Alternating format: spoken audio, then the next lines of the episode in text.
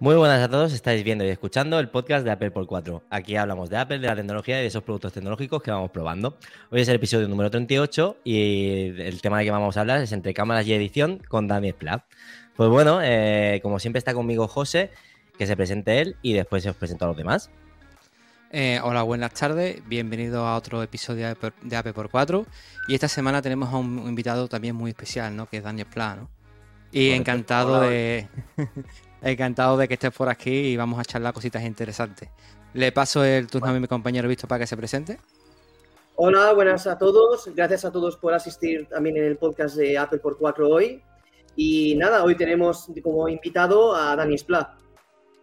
Pues bueno, eh, ya he hecho las presentaciones, solo nos queda presentarte a ti, Dani, que te presentes tú, que para nosotros es todo un placer que te vemos todos los vídeos, pero bueno, para quien no te conozca, que es raro, preséntate.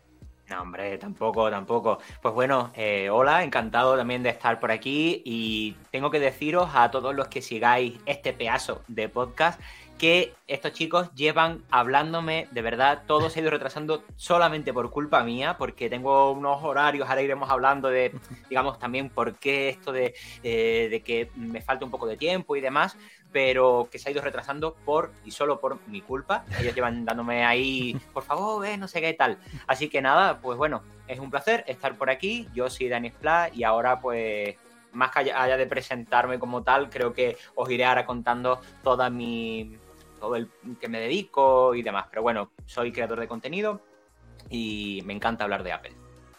Perfecto. Pues si quieres ya que hemos hecho las presentaciones, empezamos un poquito ya a ponerte un poco más nervioso con las preguntas. Perdón. Pues bueno, el primer apartado que tenemos aquí, Dani, es Dani y su trayectoria. La primera pregunta que tenemos es cómo empezaste en el mundo de la edición de vídeo y fotografía tras haber estudiado ingeniería. Pues sí, precisamente, por cierto, eh, me, comentasteis esta pregunta y me pareció súper curioso que os tenéis que haber visto muchas cosas mías porque, aunque lo he dicho en alguna ocasión, no muchas veces, pero no todo el mundo sabe que yo realmente soy ingeniero. Entonces, pues bueno, empecé hace, ¿cuántos, Dani? ¿Cuánto, cuánto? Unos ocho años, creo. Empecé a hacer contenido porque me gustaba hablar de la tecnología, lo que he dicho al mm. principio. Eh, empecé un canal mientras que creo que fue en segundo de carrera. Empecé a hablar de tecnología en general y demás. Y poco a poco me di cuenta que también, además de la tecnología, que siempre me ha gustado, yo llevo delante de un ordenador, siempre lo digo así, llevo delante de un ordenador desde los cinco años pues me fui dando cuenta que me gustaba mucho el volverme completamente enfermo por intentar mejorar cada vez más, por saber cómo grabar mejor, por saber cómo editar mejor, hacer mejores efectos, eh, mejorar el color y demás. Y aunque lo he, digamos, profesionalizado desde hace unos 3, 4 años como tal, pues eso fue lo que me llevó a, además de muchas otras cosas que también ahora lo iremos, lo iremos hablando, fue lo que me llevó a meterme en todo este mundillo de la edición y de la grabación. Porque tú te ya, a ti te gusta la palabra filmmaker, ¿no? A ti es, lo que te, llama, ¿no? Sí, a ver, a mí me gusta mucho la palabra filmmaker eh, como tal, videógrafo, como quieras decirlo, aunque realmente yo lo que soy es creador de contenido, pero si soy completamente real, más que creador de contenido, soy un 85% youtuber, y un 15% creación de contenido, creador de contenido, porque realmente es la plataforma en la que más eh, activo estoy y la que me lleva muchísimo tiempo es YouTube. Que por cierto, os digo una exclusiva. A ver, a ver. exclusiva, exclusiva no, por 4. No está, ¿eh? no está todavía, pero oh. por aquí. Oh. felicidades, felicidades. Felicidades, felicidades. Está por aquí la cajita, para el que no, sepa qué es eso, esa es la caja de la placa de los 100.000 suscriptores eh, de, YouTube, de uno de los canales de YouTube que tengo. Pues ya hilando un poquito, ¿qué, qué, has sentido al, recibirla? Que, supongo que te tiene que pues notar algo aquí dentro, ¿no? primeras, primeras impresiones, ¿no? Primeras impresiones. Pues, a ver, os cuento. Eh, uf, no quiero enrollarme excesivamente en esto. La verdad es que llevo muchos años detrás de, conseguir la placa. Más allá, no vale para nada, ¿eh? no vale para absolutamente nada a nivel de que no te vaya a ir mejor en YouTube o eh, te vaya, vayas a ganar más dinero. O sea, no tiene absolutamente nada que ver más allá de un propio reconocimiento de la plataforma por haber conseguido ese esfuerzo que es llegar a los 100.000 suscriptores. Ahora bien, aunque llevo mucho tiempo con muchísimas ganas de tenerla, si veis, todavía no la he abierto. O sea, está dentro de la caja y realmente la tengo aquí desde hace dos semanas. Y más allá de porque em, quiero hacer algo un poquito más especial y demás con ella, realmente he llegado a los 100.000 suscriptores con el canal de Danis Pla, pero realmente me he llevado tres meses sin subir absolutamente ningún vídeo a Danis Pla y aunque con, por ciertas cosas que he ido haciendo en el canal, pues ha seguido, ha mantenido el ritmo completamente de ganancia de suscriptores, de visitas, de dinero también. Eh, si queréis podemos eh, hablar también de dinero a lo largo de este podcast. No, porque al final no, a nosotros nos deprimes. No, no, pero me, si, refiero... si, lo, comparamos a nuestros números, nos deprime, como dice mi compañero Cristian. No, no, pero me, refiero no, no tanto a cuánto gano ni nada mm. de eso. Me refiero a que a cómo se monetiza o cómo se hace eh, este el proceso de monetización, de ganar dinero, que la gente está muy equivocada, aún a día de hoy eh, sigue estando muy equivocada. Em, pues tengo un, Aquí se pueden decir palabras un poco malsonantes, ¿no? Sí, claro, sí, Estamos entre amigos. No esperaba, menos. Tengo un síndrome del impostor con la placa del carajo. Simplemente porque me he llevado tres meses, o sea, tres meses versus eh, ocho años, o siete y medio, em, sin subir nada.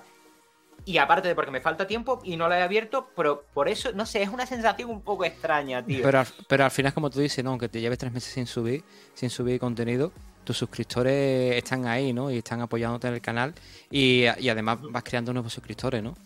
Y aparte de lo que decimos, que aparte de tu buen contenido, porque a nosotros nos encanta, o sea, al final eh, hablamos José y yo porque muchas veces hemos hablado de ti, ¿vale? Nos encanta tu contenido y realmente, eh, aparte de eso, lo que transmites. O sea, eres una persona muy cercana cuando transmites delante de la cámara y eso nos encanta pues me alegro que, se transmita eso porque realmente es, lo que quiero. Eh, transmitir cercanía, transmitir eh, que soy pues una persona normal y corriente, oye, que, soy de Cádiz, que soy de, un pueblo, quiero decir, de, bueno, un pueblo. Soy de San Fernando realmente. Eh, que casi, casi, casi nada. Cádiz. Casi nada. Sí, sí, sí. y que soy una persona pues súper cercana. Después cuando la gente me conoce en persona, soy aún más cercano, es más cuando estoy delante de la cámara y sé que estoy grabando para mí, no dejo salir, no sé por qué, lo hago de forma completamente automática, no dejo salir el andaluz que llevo dentro, pero después cuando me vengo a, este tipo de... Aunque estoy trabajando en sí sacarlo en, mis propios canales, pero cuando mm, pues vengo a podcast o cuando conozco a creadores de contenido o otro tipo de personas en, en persona, pues es lo que intento es lo que intento. Me alegro que se, se denote eso. Dani, y como creativo de multimedia, ¿cómo has vivido eh, la evolución de tu contenido a lo largo del tiempo? Pues dedicándole una barbaridad de, horas. Em, a ver, si la pregunta va en cuanto a tipos de contenido, yo la verdad es que he ido variando bastante a lo largo de los años.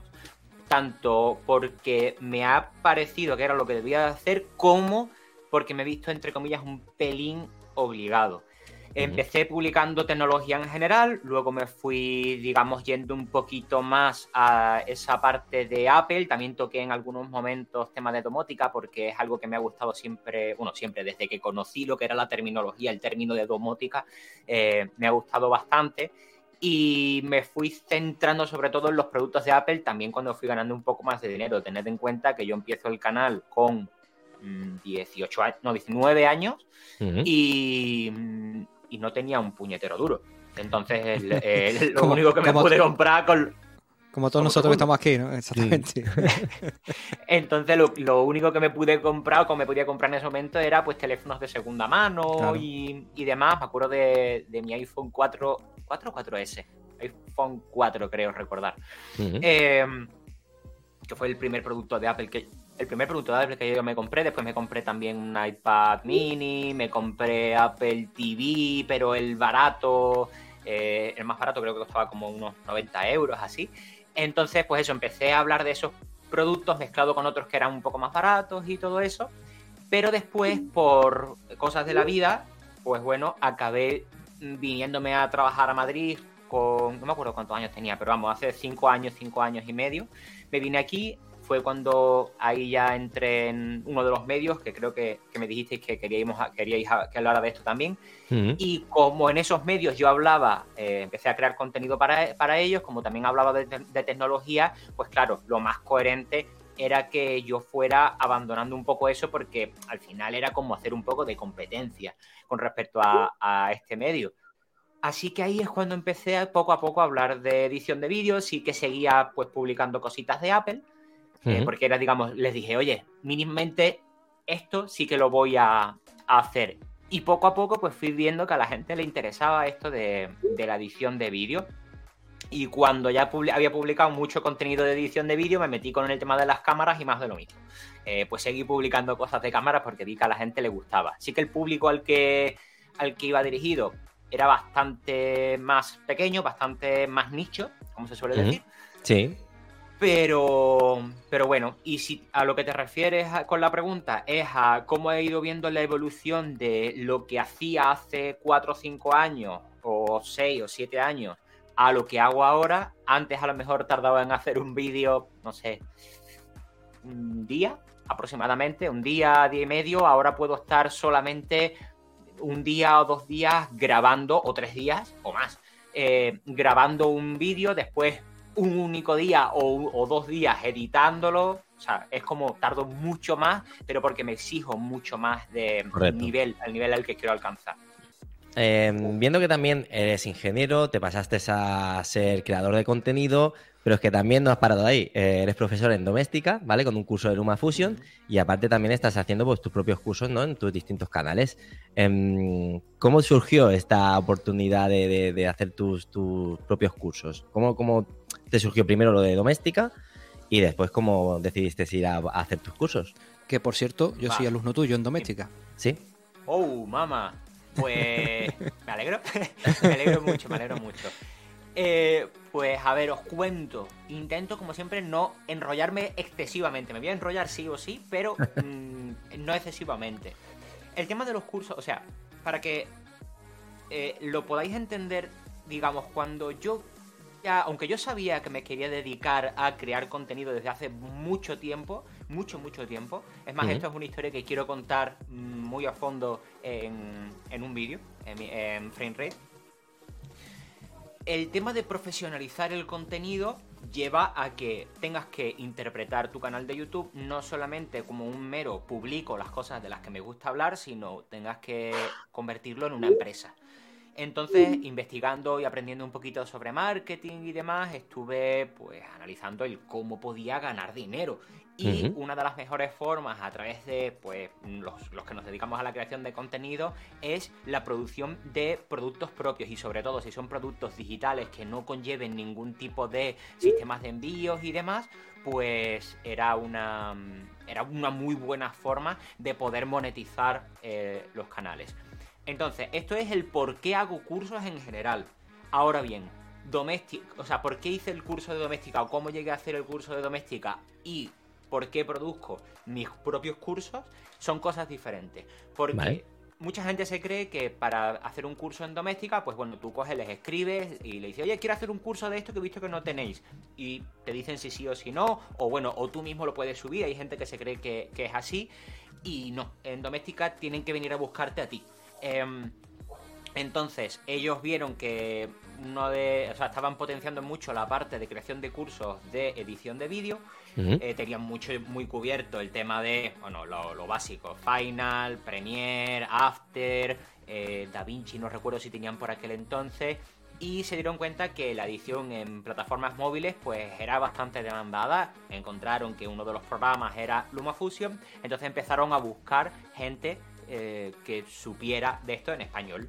Y yo era uno de ellos, me hicieron la propuesta, a mí me interesó y le dije, pues para adelante. Entonces, ese fue mi primer curso. ¿Por qué hice, por qué decidí hacer el curso de, doméstica? Pues bueno, por, primero, porque yo ya tenía en mente el tema de que me interesaba el hacer cursos Porque, joder, ganaba dinero, obviamente. Y aparte porque me iba a ser, digamos, la previa de ver cómo se producían los cursos. Aparte de porque me parecía una muy buena eh, oportunidad para poder incluir en mi currículum, como quien dice, oye, soy profesor en doméstica. Eh, pues iba a ser la previa perfecta para yo luego poder producir mis propios cursos, para ver cómo se movían las cosas, qué cosas había que tener en cuenta, qué cosas no y demás.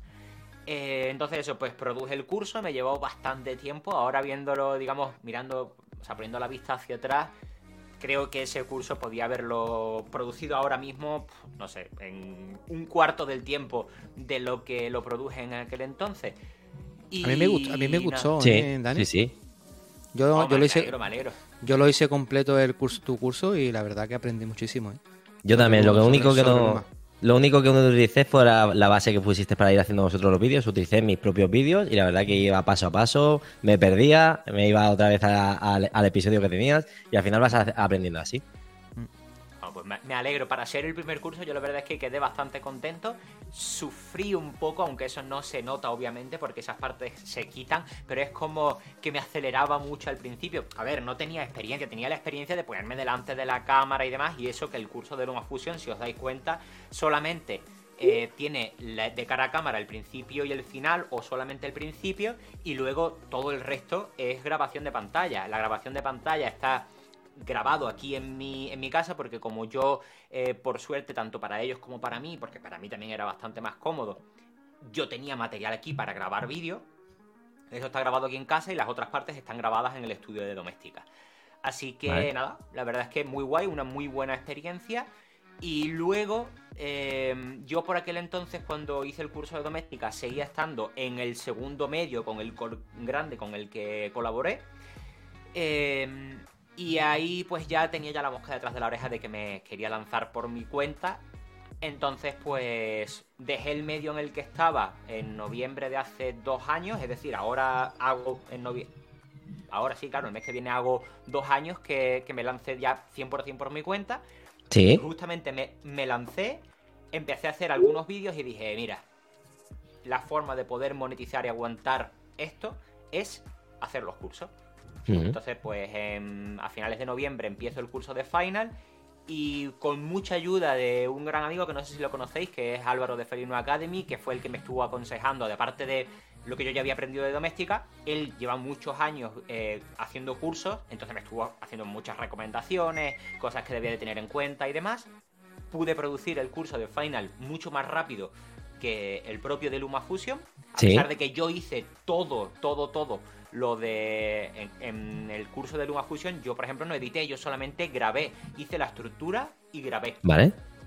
Pero en el curso de Final lo hice yo, todo yo. Absolutamente todo. Y nada, lo lancé, fue un éxito como quien dice, vamos, que me permitió, yo en aquel entonces pues estaría ganando con YouTube, no sé, teniendo en cuenta que luego hay que pagar autónomo y todo este rollo. Sí, exacto. Estaría, ganando, y eso que eran unos meses de, monetización buena, porque estábamos muy cerca de Navidad, unos 500 euros, más o menos. Y después de publicar el curso y demás, digamos de forma más o menos estable, pues me permitía ganar mil poco gracias a, a, la producción del curso, a las campañas que me habían salido en Navidad y a lo que estaba ganando de YouTube. Por lo tanto, digamos que en ese primer trimestre de irme por, solo por mi cuenta ya me podía mantener. Me podía mantener muy a lo justo porque vivir en Madrid es muy caro. Pero bueno. Sí, Madrid, Barcelona, todas estas ciudades así son muy, muy, muy caras. ¿Y por qué, por qué te fuiste a Madrid? ¿Por el tema de, por tema de trabajo? De, por el trabajo, por el, no, no, por el primer medio eh, con el que empecé a colaborar. Una de las condiciones por las que quisieron contar conmigo, bueno, una de las condiciones que me, que me ponían para trabajar con ellos era venirme a vivir a Madrid. En los primeros meses seguí en Cádiz, pero después me tuve que venir para acá. Me vine yo primero, después se vino mi novia, alquilamos una casa aquí y. ¿Y ya te ha hecho madrileño? Seguimos. No, no, no, no, no, ni de. Con perdón, ni de coña. Que va, que va. Es más, llevamos ya tiempo que queremos irnos para Cádiz. O al menos bajar para, para Andalucía. Entonces, en cuanto ella tenga una oportunidad para que le hagan traslado allí, pues nos iremos, seguramente. Tiene toda la pinta de que, vamos, ojalá de aquí a un año, dos, eh, podamos estar al menos por Sevilla o Málaga. Claro, es que a ti ahora, por ejemplo, eh, tal y como creo que estás ahora mismo, ya no te ata a un lugar, ¿no? No, no, no. A mí, a mí hace realmente porque el primer medio sí que me obligaba a estar aquí, pero el segundo no. El segundo yo podía estar donde quisiera. Entonces yo llevo pudiendo mm, eh, irme de aquí. ¿Cuánto, Dani? Pues hace. Va a ser ahora cuatro años. Bueno, tres años y medio.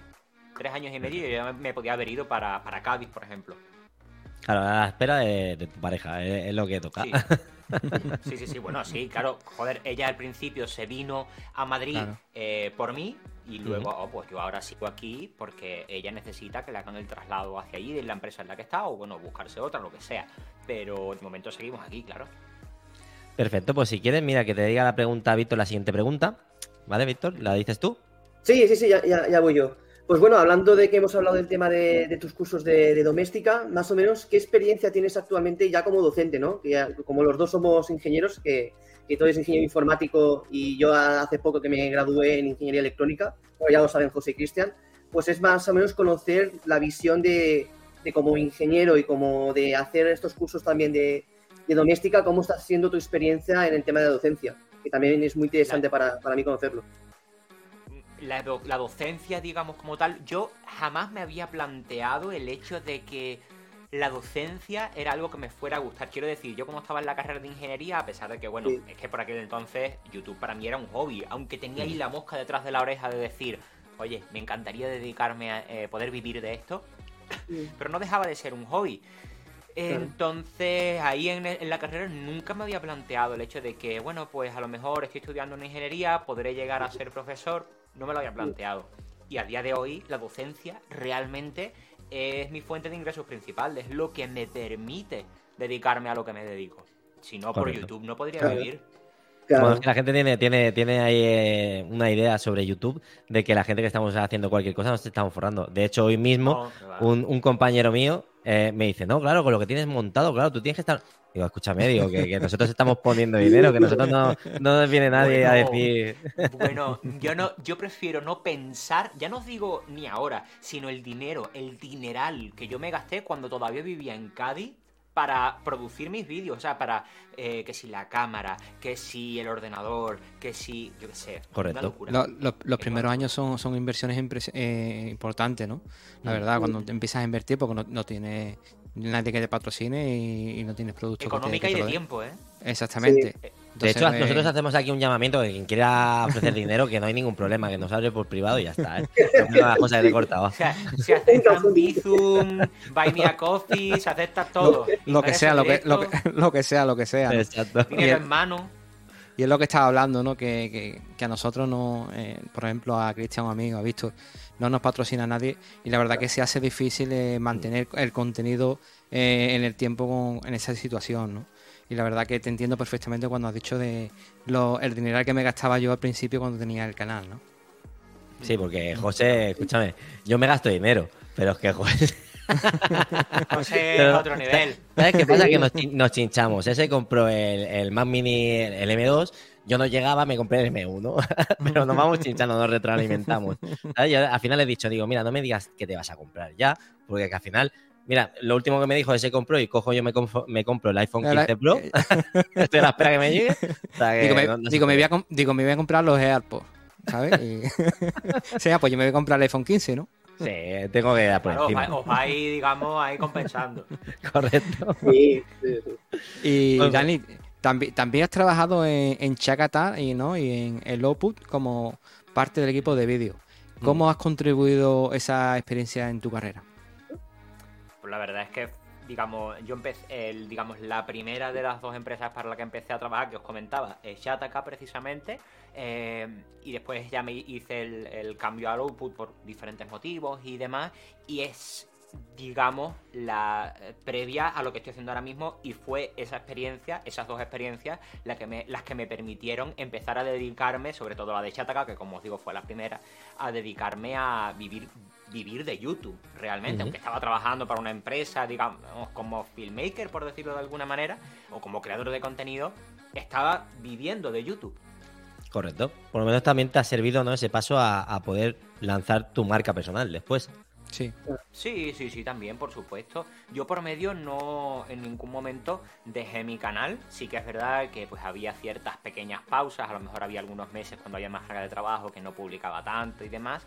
Pero sí, por supuesto, son puntos que, te, ayudan a, darte a conocer, sobre todo, eh, pues Shataka, más que nada por la cantidad de años que ya llevaba y por el recorrido que ya llevaba, que era bastante más grande. En el output, pues empezamos realmente mm, de forma más incipiente, más cuando yo llegué al canal de Lupus creo que tenía 6.000, 6.500 suscriptores.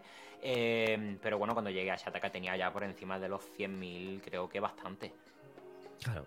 claro. ¿Y qué se siente de, de, de trabajar con, para, para Shataka, que es uno de los medios más importantes que tenemos aquí en España? Porque al final. Sí. que te llame Chacata, que te llame Chacata y te diga 20 para acá, de trabajar con nosotros tiene que ser una. O sea, nosotros estamos nerviosos por hablar contigo, para que te hagas una idea, ¿vale? no, si nos llaman medio grande, estaríamos ya temblando. No, hombre, a ver, la verdad es que fue algo muy guay, muy, muy guay. Eh, porque, joder, entrar a vivir de, de, la creación de contenido y entrar en un medio como Shataka, que es o era en aquel entonces, bueno, y sigue siendo, sigue siendo. uno de los medios más grandes y más importantes en el sector tecnológico en España, o sea, entrar, entrar literalmente por la puerta grande, pues fue una experiencia increíble. Y el hecho de decir, de ir a un evento que yo, a ver, yo había ido, me habían invitado a un evento, creo, no sé si ni siquiera se os sonará la marca, MyWigo, que era como una Sí. especie de buito de móviles.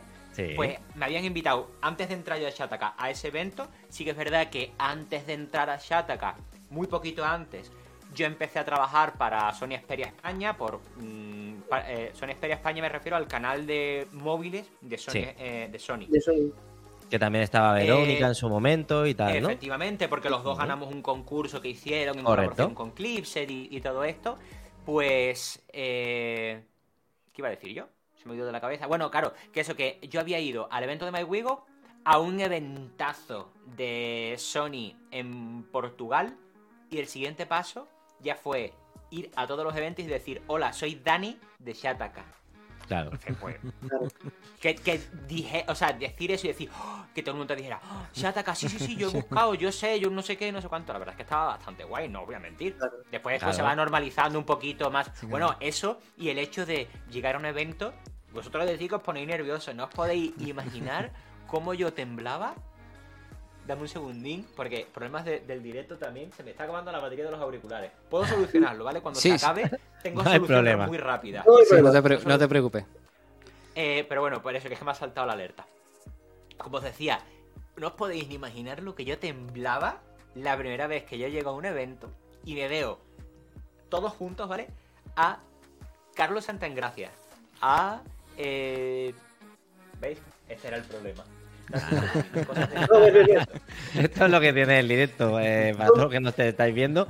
eh, son cosas que pasan, entonces tenemos que salir del tema y nada, ahora vemos cómo ¿Dónde Dani va conectando. Ir, ¿Dónde se ir- po- ir apuntando, ir apuntando. Donde se ponga un- uno- unos cables que quiten la batería. Pero porque me falta hacer... Lo que escucháis en, en versión podcast es verdad, ¿eh? Ya está, que no panda el Solucionado. Solucionado. solucionado. Perdonadme, siempre me, me tiene que pasar algo en los directos, ¿eh? ¿Cómo Pero la velocidad que lo resuelve, ¿eh? Sí, sí, Hombre, sí, sí. claro. Claro, estoy, estoy aquí en mi zona de confort, aquí rodeado de tecnología. Exacto. Eso es el dinero invertido que has dicho antes, ¿no? Al principio. Justo, justo, justo, justo eso. Eh, que eso, vuelvo a repetirme, que, que no he podido decir la, la frase al final. No os podéis ni imaginar lo nervioso que yo estaba cuando llega a mi primer evento y me veo.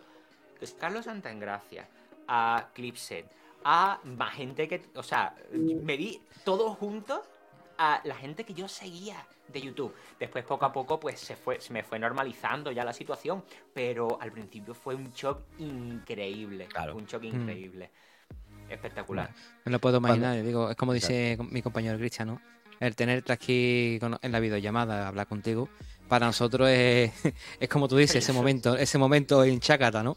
La verdad. Además, eh, imagínate si queremos llegar alto, ¿vale?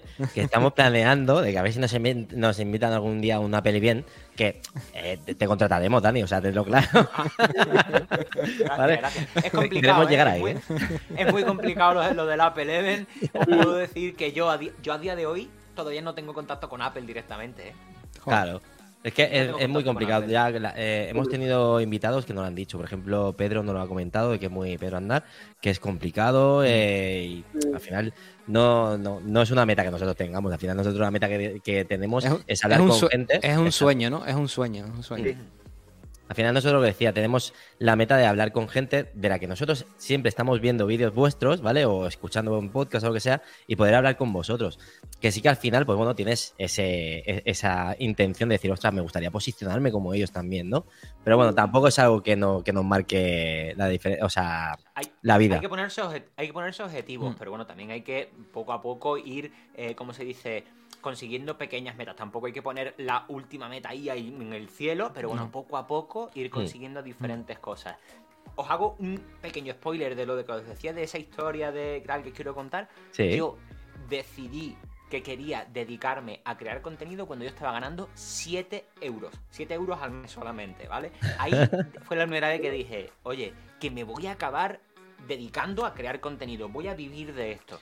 Y es lo más bonito, y es lo más bonito, ganar dinero, trabajar de lo que te gusta, ¿no? Correcto. Tú, ¿no? de, la tecnología, de editar vídeos, eh, grabar vídeos. Eh, la, verdad es que es maravilloso, ¿no? Esa experiencia, ¿no? Al final es, es eso, ¿no? Es eh, tu sueño lo estás cumpliendo, con lo cual es gratificante. Sí, sí, sí. Lleva muchísimo esfuerzo, tanto en la previa para poder llegar hasta aquí como ahora mismo, porque es mm. brutal. Pero que no, que no, otra de las ideas que lleva preconcebida la gente es que los que nos dedicamos a crear contenido, pues no trabajamos o estamos todo el día rascándonos, que va. Exacto. Muchas muchas horas de escritorio, muchas horas de escritorio. Muchas, sí. Al final creo que todos los creadores de contenido tienen el culo plano de estar sentado. Creo, creo, que sí. ¿eh? la mayoría o de pie grabando, sí. Pero más bien el culo plano, ¿eh? Yo me tengo que buscar, es más, tengo por ahí la otra silla que es la que utilizo. Esta es la que utilizo, digamos, en la parte de edición cuando, cuando estoy editando y la que cuando me pongo para grabar le tengo que poner un cojincito debajo porque ya me dolía el culete. Sí, sí, sí, Es como los ciclistas, hace callo, al final hace callo. Hombre, hombre. Mira, si quieres, si quieres, Dani, pasamos a, otro punto, ¿vale? Eh, ya entramos en, la, en tema de YouTube. ¿vale? ¿Qué, te, motivó inicialmente a crear el contenido para YouTube y cuál fue tu experiencia? Pues realmente transmitir lo que me gustaba en ese momento, que era, bueno, en ese momento, y que siempre me ha gustado, que era pues la tecnología. También me puse a hacer muchos tutoriales y demás, entonces pues quería intentar ayudar a la gente, digamos, a hacer ciertas cosas que yo ya de por sí investigaba, buscaba cómo se hacía, lo conseguía, lo grababa y lo publicaba. Has dicho que con cinco años, ¿no? Fue eh, donde tú verdaderamente quisiste ser creador de contenido y dedicarte al mundo. bueno, creador de contenido. No, no creador de contenido, que me puse, a, digamos, a empezar a utilizar la tecnología. Es, con cinco años creador de contenido, no veas, ¿eh? no, hay, hay niños a, día de hoy que a lo mejor con cinco años sí, pero yo no me, no me, inventé la profesión cuando tenía cinco años, que ya tengo 31 ya, ¿eh? ¿Qué es lo que estabas haciendo en ese momento para decir eh, me gusta la tecnología y quiero eh, esto? Todo es culpa de mi padre. Mi, padre. mi padre siempre ha sido un enfermo por la tecnología, siempre le ha gustado muchísimo, lleva utilizando ordenadores, mmm, bueno, os diré toda la vida, muchísimos años. Entonces yo era el niño hartible, el niño pesado, que, eh, papa, papa, ¿qué es eso? ¿Qué es eso? ¿Qué estás jugando? ¿Qué está haciendo? Y me ponía mi padre sentadito en, digamos, en, las piernas todas las tardes, yo tomándome mi batidito de fresa mientras que estaba viendo lo que estaba haciendo mi padre en el ordenador. Y poco a poco fue pasando el tiempo, empecé a utilizarlo yo solo, no sé qué, y al final acabé pasándole por la derecha a mi padre. Sí, bueno, eso me pasa a mí con mi hija mayor y la verdad que me frustra bastante. ¿eh? Es decir, no me fastidies, tío. O sea, hay veces, sobre todo en redes sociales, las redes sociales, un, adolescente, eso es, vamos, lo domina mejor que cualquier otra persona. Y le pregunto igual, me, da, rabia, ¿eh? A día de hoy me da rabia. has, nacido, nacido con la tecnología, vamos. Sí, sí. completamente. Y a mí, Dani, me pasó como a ti también. O sea, a mí, por ejemplo, me empezó a gustar mucho Apple gracias a, mi padre y a, su amigo, que eran muy fans de, Apple en aquel entonces, que eran de la época aquella del Macintosh. Y de verdad que su pasión por, por la compañía de Cupertino a mí lo que me hizo hacer todo el tema también de, crear redes sociales. O sea, me pasó más o menos como a ti. O sea, empecé la carrera y estaba como un, pequeño descanso después de, de todos los exámenes, ¿no? Y decía, pues me hago en mis ratos libres, pues me creo mi, mis redes sociales de Web y empecé en Instagram colgando fotos, luego en YouTube hago un vídeo que me decían, pero más o menos me siento identificado contigo por eso, porque empecé más o menos igual, igual, que tú. No tengo la repercusión que tú tienes actualmente ahora, porque yo llevo desde el año 17, pero bueno, voy, voy haciendo poco a poco. Y luego, bueno, con, Cristian, pues en los podcasts. Pero me siento en eso identificado contigo. Me alegro, me alegro. Pues sí, la verdad es que es una historia muy bonita el hecho de que nuestros padres nos transmitan ese mm. gusto por la tecnología y acabemos pues intentando, dedicándonos o intentando dedicarnos a, a vivir de, de, esa pasión que tenemos, que nos han ido transmitiendo. Ojo, pero tiene su, su, parte mala, ¿eh? Que después todo el mundo a tecnológico sé que te pregunta a ti, ¿eh? ¿Y me puedes solucionar esto? Es que escucha, es que el, otro día, el otro día fui a imprimir unos papeles y el horno me ha dejado de funcionar. Dice, a ver qué tiene que ver una cosa con la otra. Claro, quiero decir, le puedo decir cómo hacer una copia de seguridad del iPhone, pero de ahí al horno, mamá, no puedo. Pero bueno. Pues si quieres pasamos a la siguiente pregunta, ¿vale? Es que, mm, bueno, tú tienes dos proyectos ahora mismo, ¿no? ¿Y cuál es el motivo de tener dos proyectos? Lo voy a intentar explicar de la forma más rápida posible. Daniel Spla pasó de tecnología a edición de vídeo, como ya he dicho antes, y después empecé a meter la parte de grabación, análisis de cámaras y demás. Y ahí fue cuando, o un poquito antes, cuando empecé a profesionalizarme dentro de lo que era YouTube, de lo que era el marketing y todo esto. Entonces, cuando ya empecé a tener conocimientos, me di cuenta de que aunque edición y grabación están muy relacionados, realmente yo iba por la parte de edición por un lado y por la parte de grabación por otro, iba a dos públicos excesivamente específicos. Porque por un lado, por la parte de edición, estaba muy centrado en edición con Final Cut. No es que yo fuera un canal de Final, Premiere, DaVinci, en plan que tocara todos los palos de edición de vídeo. Y por otro lado, con la parte de grabación también iba a un público muy específico porque estaba muy centrado en las cámaras de Sony. Entonces, el usuario, para que os hagáis una idea, o sea, en YouTube es muy importante, una de las cosas más importantes a nivel de que te promocione YouTube es que todos los usuarios que te siguen, o el mayor número de usuarios posibles de los que te siguen, eh, pues se vean todos tus vídeos. Si YouTube le manda a una serie de usuarios tu vídeo y se lo ven de, por poner un, ejemplo, de 200, se lo ven 50 o se lo ven solamente 20, YouTube interpreta que no... Ah, YouTube interpreta que ese vídeo a tus propios usuarios no le interesa, por ende no le va a interesar a mucha más gente. Entonces, ¿qué es lo que pasaba? Publicaba un tutorial de Final, llevaba más tiempo hablando de edición de vídeo, se lo veía pues X cantidad de personas, pero aquellos que me empezaban a seguir por la parte de grabación de vídeo de Sony y demás, no tenían por qué vérselo porque a lo mejor utilizaban Premiere, no le interesaba. Entonces pues ahí fue como bombillita. Esto pasó hace como unos, creo que fue a principios de año, principios de este año. Eh, fue como bombillita. Vale, dos públicos específicos no lo estoy haciendo bien. Y de ahí fue donde decidí abrirme un segundo canal para separar la parte de edición de la parte de grabación. Y abrí FrameRate, que es el, el, canal en el que pues hablo de todo lo que es esa parte de eso, de grabación, de análisis de cámaras. Sigo muy centrado de momento en lo que son las cámaras de Sony. Y por otro lado sigue Dani Splat, que el problema ha sido que para sacar a flote, yo aunque al principio intenté mantener eh, durante los primeros meses el flujo de vídeo, tanto en Dani Splat como en FrameRate, muy prontito me di cuenta, a los dos, tres meses de eso, me di cuenta de que era completamente imposible de hacerlo. Así que hice un, como lo había hecho bien en Dani Splat, em, a nivel de posicionamiento, a nivel de posicionarme con los tutoriales de edición de vídeo, que era lo que yo más quería, eh, lo que más quería que, funcionase, pues dije, mira, all in frame rate, unos cuantos meses, esos cuantos meses al final se han transformado como en ocho meses aproximadamente. Bueno, sí, unos siete, ocho meses. Em, y, aquí estoy. Y la verdad es que bastante bien. Frame va, va muy bien con unos números muy, guay. Hay veces que pruebo algunas cositas nuevas que no funcionan del todo, pero es completamente lógico. Pero los números van muy guay para el poco tiempo que lleva. Bueno, eso lo, bueno es eh, saber interpretar, ¿no? Al final, las métricas que te está dando el, canal en sí que tenías, que era la Nespla, ¿no? Lo supiste interpretar y decidiste, pues bueno, ¿no? Se te encendió, como tú dices, la lucecita, ¿no? efectivamente, efectivamente. Eso es lo que nosotros todavía no sabemos interpretar. Bueno, pero eso también, eso también es, que, no solamente hay que dedicarle muchas horas a esta, a esta parte de preparar el contenido, a, eh, digamos, intentar buscar la mejor imagen posible y demás, sino que hay que sumarle todavía aún más horas el hecho de saber el por qué un vídeo X está funcionando mejor que otro vídeo. Y Correcto. Hay que, hay que dedicarle ahí un tiempo y después pues hay un montón de estrategias por detrás y demás que se van aplicando para que los vídeos vayan funcionando cada vez mejor. Pero, vale, lo, lo, de quitarse la ropa no funciona, ¿no? No, eso no, eso funciona en TikTok. Vale. En TikTok, cuanto menos ropa, más visitas. Y depende, es, directamente proporcional al cuerpo que tengas. Ah, vale. Entonces, José, perderíamos, perderíamos visitas. Yo, por mi parte, ¿eh? perderíamos. Yo perdería muchísimo. Vale. Mira, pues sí. pasamos si quieres a otro, a otro punto, ¿vale? De colaboraciones y proyectos. Y has colaborado con otras personas y otras marcas, ¿no?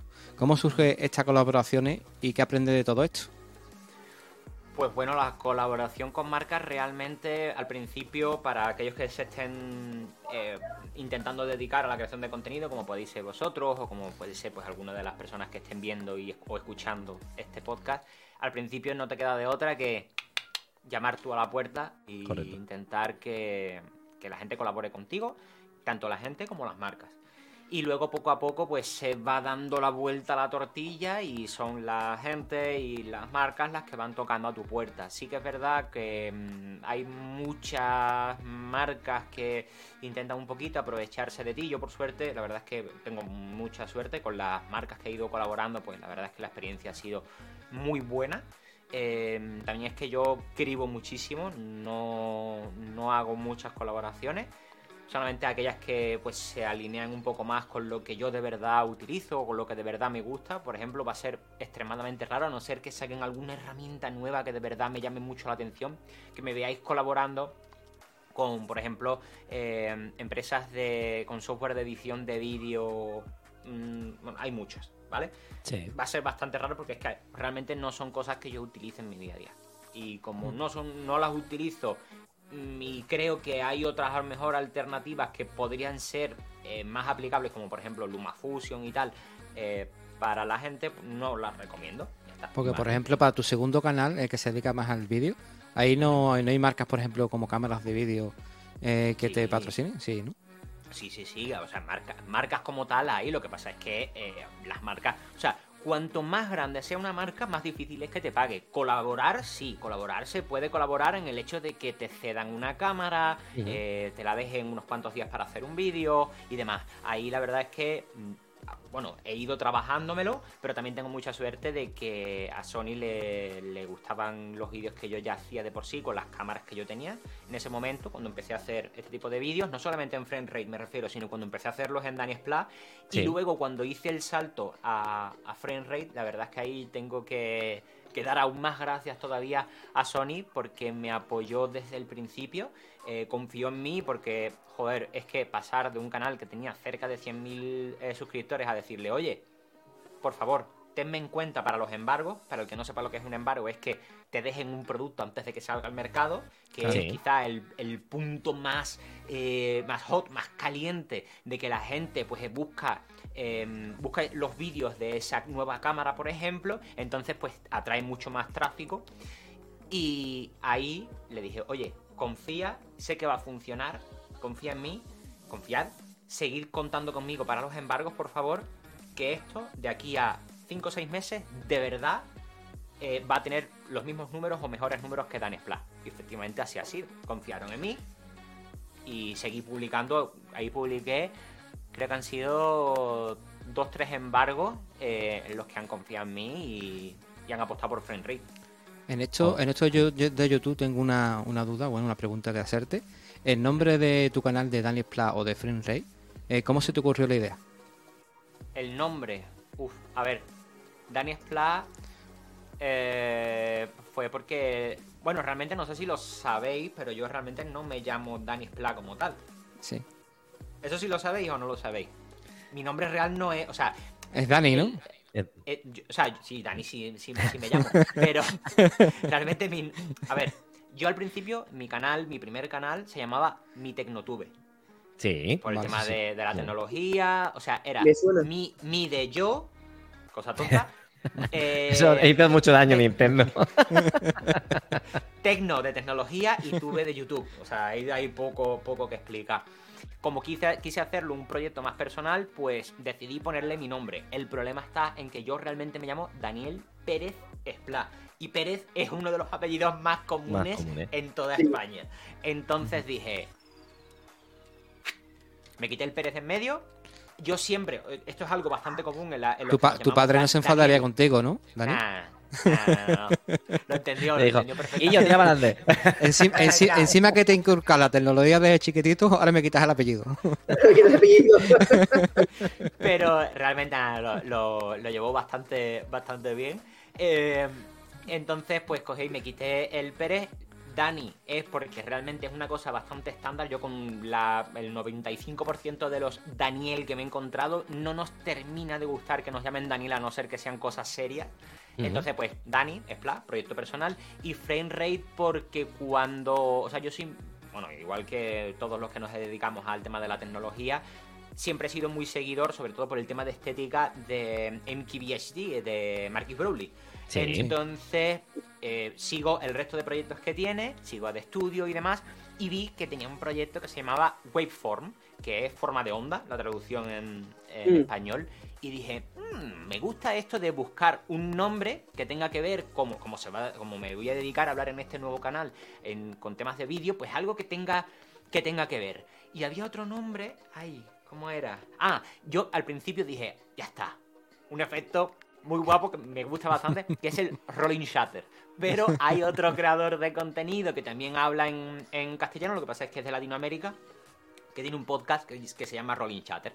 Entonces me puse a buscar nombres y demás. Encontré otro que este sí que no me acuerdo cuál era, no me acuerdo ahora mismo, pero busqué y había un creador de contenido en árabe hablando de cosas raras y dije, este me lo quito. Y encontré Frame Rate después. Sí, la verdad es que, que Rate, acertaste, acertaste con el nombre, eh, está muy chulo. Me acuerdo.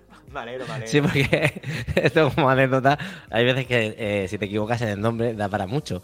José me seguía porque yo antes tenía un proyecto que era probando cacharritos. Imagínate lo que te puede decir la gente.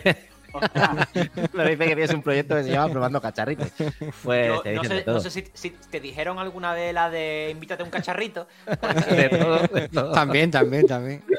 Mi, mi Pero bueno. YouTube también, di- también dio para bastante, ¿eh? No Sí, son cosas que no, no puedo, te- digamos, no puedo decir eh, el Y- que me decía. Y el, logo- pero el logotipo de tu primer nombre de, en YouTube, eh, ¿cómo era? de, de mi Tecnotube era De un, Tecnotube. un cuadra, era un cuadra, o sea, un rectángulo puesto en vertical en el que en la parte, en la cara, o sea, se veían tres, tres caras, ¿no? Se veía la cara de la izquierda, la cara de la derecha y la cara superior. Que por cierto, lo hice en Photoshop cuando esto es para hacerlo en Illustrator, ¿vale? Y lo hice yo solo sin tener ni Pero puñetera idea. En esa, en esa época, Photoshop. imagínate, ¿no?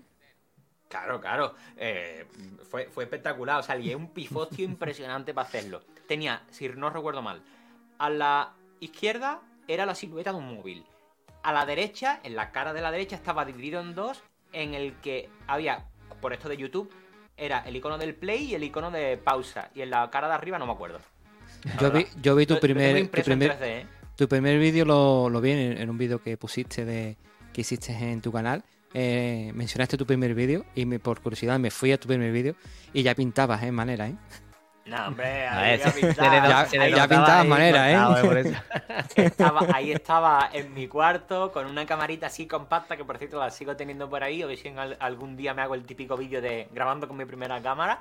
Eh, y, y la verdad, buf, tardé lo más grande en grabarme eso. Me veo súper, eh, como podemos decir, digamos allí en Andalucía, mamotrético. Me veo como muy robótico, muy Sí. tal, pero digamos, si os fijáis, hay obviamente muchos vídeos de mi canal que están, de Dani Splat, que están en ocultos, pero ese primer vídeo fue como, tío, los quiero dejar ahí Sí. para que la gente pueda ver que todo el ¿De dónde mundo vengo? ten- O sea- claro, de dónde vengo. Todo, todo el mundo empezamos eh, estando muy nerviosos, que no todo, aunque yo siempre he sido muy mm, he tenido relativamente mm, desparpajo, quiero decir que no me ha dado mucha vergüenza nada, el hablar nunca me ha dado vergüenza, eh, pero que la gente sepa que, que se empieza, que se puede empezar, digamos, teniendo vergüenza delante de la cámara, que es completamente lógico, Sí. pero que se va, que se va avanzando, se va avanzando.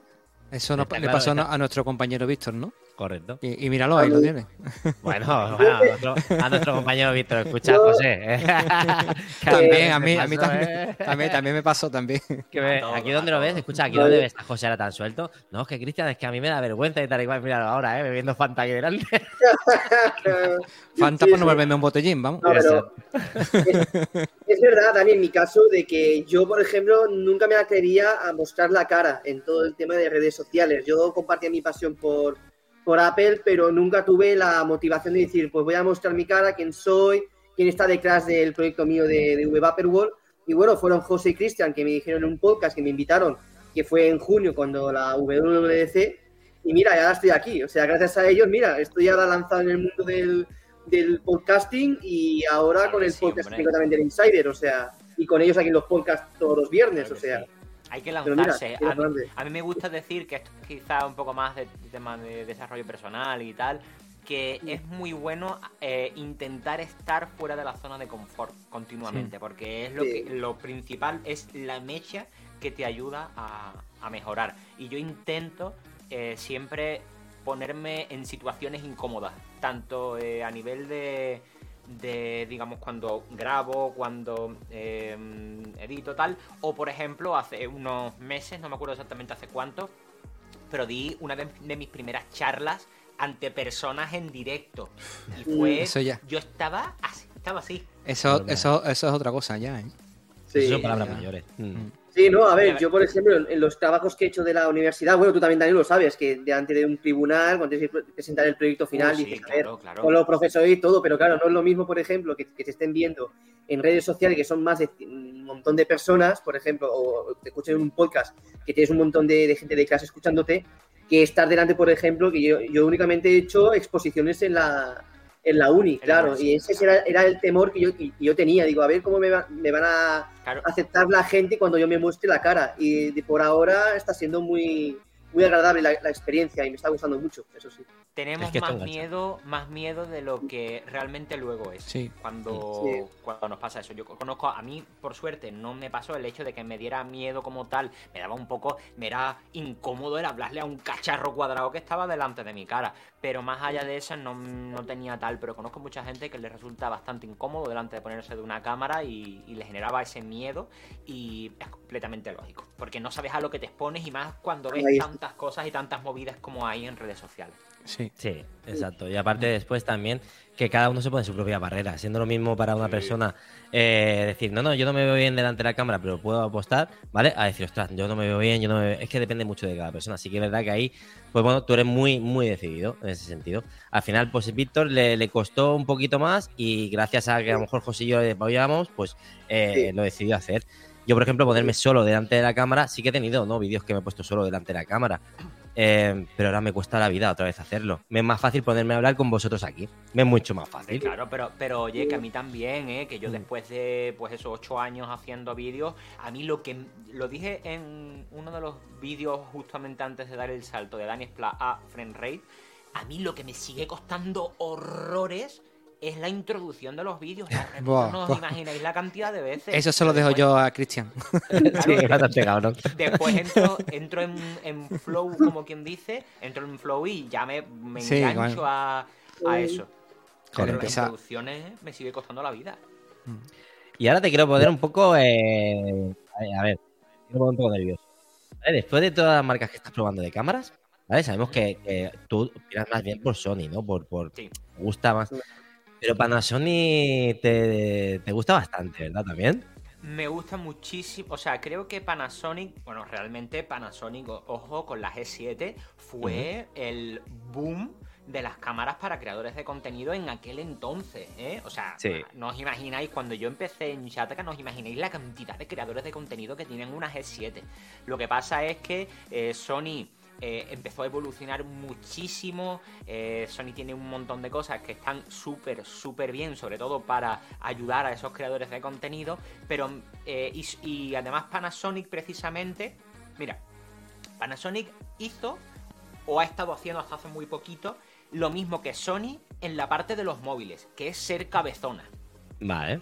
Y el problema que tenían, sobre todo para este movimiento completamente incipiente, o sea, incipiente, no, completamente mm, de Avalancha, que son los creadores de contenido, era decir que eh, pues querían un sistema de enfoque por contraste solamente, que es que era el bueno, que no sé qué, no sé cuánto. Explicado de forma muy sencilla. A mí me gusta siempre decir el explicado de forma muy sencilla porque es lo que intento siempre. Un enfoque que no es ni por asombro tan rápido ni tan preciso como el que podían tener las cámaras de Canon o las cámaras de Sony. Pero ahora por fin se han metido en ese mundillo y claro, han estado trabajando otras cosas mientras que las otras marcas se centraban mucho en tema de que si autofocus, que si no sé qué. Panasonic iba trabajando otras cosas por detrás que la hacen ahora mismo, por ejemplo, la S5 II y la S5 2X o la G9 última que se ha presentado, cámaras muy interesantes para los creadores de contenido. Muy, muy interesantes. Y para, para, ti, ¿cuál es la mejor? Bueno, de, de marca, ¿cuál es la mejor para ti? Es que depende, digamos, para el para mí en concreto. Para ti, para ti en concreto. Para mí es Sony. Para mí sigue siendo Sony. Para mí es, es, la más completa para el tipo de usuario que soy yo. Hmm. Ahora bien, no tiene por qué ser la, única marca a la que puede ir un usuario como yo, ni mucho menos. Porque has probado también Blackmagic, entiendo, ¿no? Y Rec, ¿has probado algo de Rec? No, sí que las he tenido delante, las he visto y, demás, porque fui a una feria del cine que había, había aquí en Madrid. Em, pero no, yo las cámaras que he utilizado, o sea, yo he utilizado Panasonic, he utilizado Sony, eh, he utilizado Blackmagic y después otras cámaras tipo, pues eso, más marcas de cámaras deportivas, tipo pues, DJI, eh, Insta360, GoPro y, demás. Bueno, pues mira, las, deportivas, ¿cuál aconsejas? Yo eh, me está haciendo muchos ojitos la. La. Ostras, esta que es la, pequeña, la, la, Insta, ¿no? La, pequeña. Ah, la, sí, la Insta360. Sí. La Go 3. Está, muy guay, está muy guay. Es más, la última que han sacado, la Go 3 precisamente, ha hecho un avance importante. Sobre todo en temas de. que era el handicap principal que tenía, que era el tema del calentamiento y de no poder grabar durante mucho tiempo seguido. Ahora eso lo han mejorado un montón y es muy interesante. A mí personalmente, a día de hoy, la marca de cámaras deportivas que más me gusta es Insta360. Yo soy uno de los primeros, por suerte, eh, que pudo probar el primer modelo de, del concepto de cámaras de Insta360 en España, con la Insta360 One. Sí, porque la R fue la siguiente, si no me equivoco. Sí. Y la verdad es que me gustó desde aquel entonces. Tenía un pelín de rango de mejora, por supuesto. Pero es que me gusta muchísimo, muchísimo el concepto. Las únicas que yo no he, digamos, probado en sí, sí que las he probado muy ligeramente.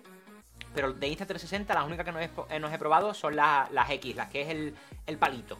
Vamos decir, que son 360 puras. Pero la, la Insta360 One, la One R, la Go 2, la Go 3, aunque no la tengo, la he probado de, mi amigo Álvaro. Y la verdad es que me gustan un montón. Me parece la, mejor marca ahora mismo. Eh, y aparte el software que te ofrece para editar es una pasada, ¿no? Porque eso sí, que lo habéis dicho, tanto Álvaro como tú lo habéis dicho muchas veces, de que, ostras, puedes hacer verdaderas locuras directamente desde tu teléfono está muy bien. Es una, locura y además te dan plantillas que se pueden aplicar directamente eh, para hacer ciertos efectos, te explican cómo se hace.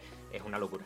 Es una, es una barbaridad. Es más, recomiendo mucho que si estás interesado, tanto vosotros como a alguien de que esté escuchando este podcast y está interesado, que le eche un vistazo al canal de mi amigo Álvaro, que ahora mismo creo que es, digamos, la imagen de referencia, por decirlo de alguna manera, em, de Insta360 en España, que ahí va a encontrar de todo. Perfecto. Pues si quieres pasamos al siguiente punto, que es tecnología y herramientas, ¿vale? Vamos. Eh, ese, punto, ese punto me gusta, ¿eh?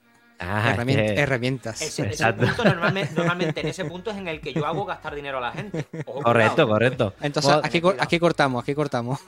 De hecho, yo ya he dado la tarjeta de crédito a mi madre, me la borra del móvil, con lo cual ya no, no hay problema de eso. Me parece bien, me parece bien. Vale, como tus trabajos de edición y vídeo y fotografía, ¿vale? Eh, tú trabajas de esto. ¿Qué consideras indispensable para tu trabajo? Que digas, ostras, como mínimo necesito esto. Como hoy en día. Sí. Hoy, en día. Uf, es que me lo preguntas esto hace. Uf, a ver. Teniendo en cuenta lo enfermo que yo estoy con temas de, mm, de temas de calidad y todo eso, como os digo, si me hubierais preguntado hace dos meses, tres meses, os digo que mínimo, pues rollo, por ejemplo, os hablo de modelos en concreto, pero bueno, podéis buscar, eh, si no os gusta Sony, podéis buscar el equivalente en otras marcas. Eh, hubiera dicho que una Sony A6400, sobre todo si la persona se quiere dedicar a la creación de contenido, una Sony A6400 con un objetivo así medio todoterreno o si quiere para blogs pues algo un poquito más angular. Eh, si no quiere complicarse mucho la vida y no va a acondicionar la habitación acústicamente, o sea, toda la parafernalia que hace falta para que se escuche bien, pues un micrófono de corbata con un cable que sea largo. Sí. Y una lucecita medianamente mm, decente. Hoy en día, por suerte, o sea, cuando yo empecé, había que comprar que si parafernalias con bombillas enormes y tal. Hoy en día hay focos LED que no ocupan mucho espacio, que no se calientan demasiado y que tienen una luz que es brutal por poco más de 100 euros. O sea, ese equipito hubiera sido lo que te hubiera dicho hace dos meses. Ahora hay que estar enfermo, ojo, ¿eh? O sea, hay que dedicarle tiempo. Esto tengo que explicarlo bien y tal.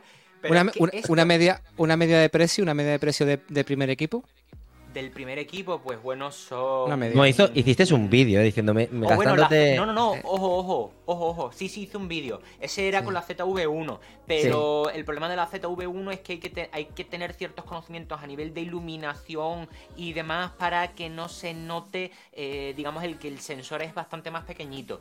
Ojo, cuidado. Eh, he dicho la 6400, mejor, porque es más barata todavía. ZV10, es más barata. Entonces, teniendo en cuenta el cambio de cámara, son unos 700 euros, 650, 700 de la ZV10, un objetivo así medianamente decente, medio, medio todoterreno. Mira, el 1850 de Sigma F28, que podría ser interesante, que además tiene más o menos el mismo precio, si se quiere algo angular en Sony, eh, unos 500, 600 euros, ya tenemos unos 1100. Micrófono de corbata con cable vale súper barato, ultra barato. Eh, unos 100, 100, euros tirando ya mm, bien. A uno muy cables sí. y Bueno, medianamente top, pero sí. unos, 100, unos 100 euros, o sea que tenemos unos 1200 y una lucecita con el trípode, unos 150, unos 1300 euros. Unos 1300 euros ya con, con una calidad. Ojo, una calidad bien, ¿eh? Para empezar, mm, como gusta a vosotros también. Vale. Y te he visto, ¿vale? Porque ahora has dicho, no, pero si me preguntas ahora mismo, has sacado tu iPhone, que realmente yo me he comprado el iPhone para eso. y era una de las preguntas que te, que te quería hacer. ¿Y por, qué, ¿y, por qué, ¿Y por qué el 15 y el 14 no? Bueno, hablando del 14 Pro. 14 Pro. Vuelvo a decir que esto hay que tener muy en cuenta, digamos, mi tarita mental, ¿vale?